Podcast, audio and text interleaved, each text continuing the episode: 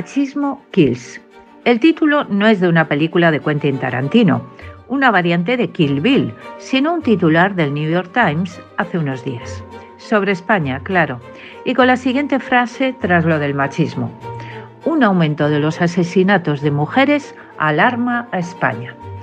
Titular y contenido con una manipulación no solo sobre la violencia contra las mujeres en España, sino sobre todo sobre la ley del sí, que es el objetivo de fondo del artículo. Si no lo ha escrito personalmente Irene Montero, que lo parece, lo cierto es que los periodistas firmantes recogen al pie de la letra todo su argumentario y cuentan una tremenda mentira a los lectores americanos e internacionales de ese diario.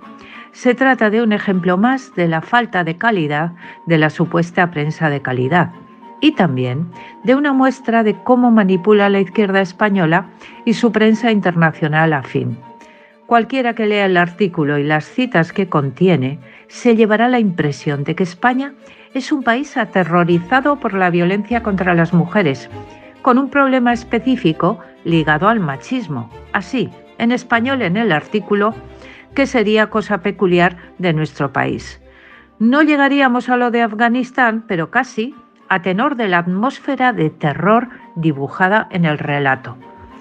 La muy diferente realidad es que España tiene cifras más bajas de violencia contra las mujeres que otros países de Europa, más bajas que Alemania, Italia o Reino Unido, como muestra un estudio de Naciones Unidas Mujeres de 2022 que compara esos cuatro países, o más bajas que Suecia, Finlandia, Portugal, Dinamarca, Francia o Bélgica, entre otros.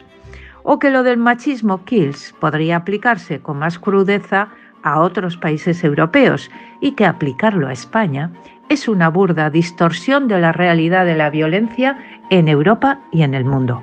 Y todo para trasladar al final el mensaje de que el Gobierno de España lucha a brazo partido contra esa violencia, con instrumentos como la ley del CSI, cuyos graves efectos en la rebaja de penas y liberación de agresores son ocultados por el artículo, para acabar diciendo que el problema está en los grupos de extrema derecha que se oponen a la ley y en la retórica de los grupos conservadores y antifeministas.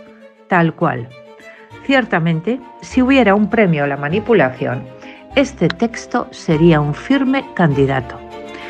Y luego dirá Pedro Sánchez que la oposición ensucia el nombre de España en el exterior.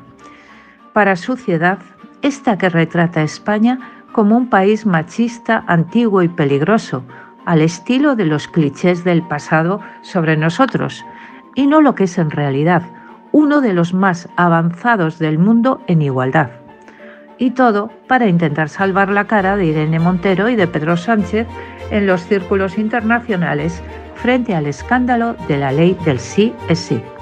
La otra parte de la historia es la alegría y la facilidad con las que un medio tan importante publica una mentira como esta sobre España. Un golpe más a su credibilidad, pero también a la imagen de los periódicos de referencia en el mundo, que como sabemos eran y siguen siendo ideológicamente izquierdistas en su mayoría, lo que explica esta y otras tantas manipulaciones.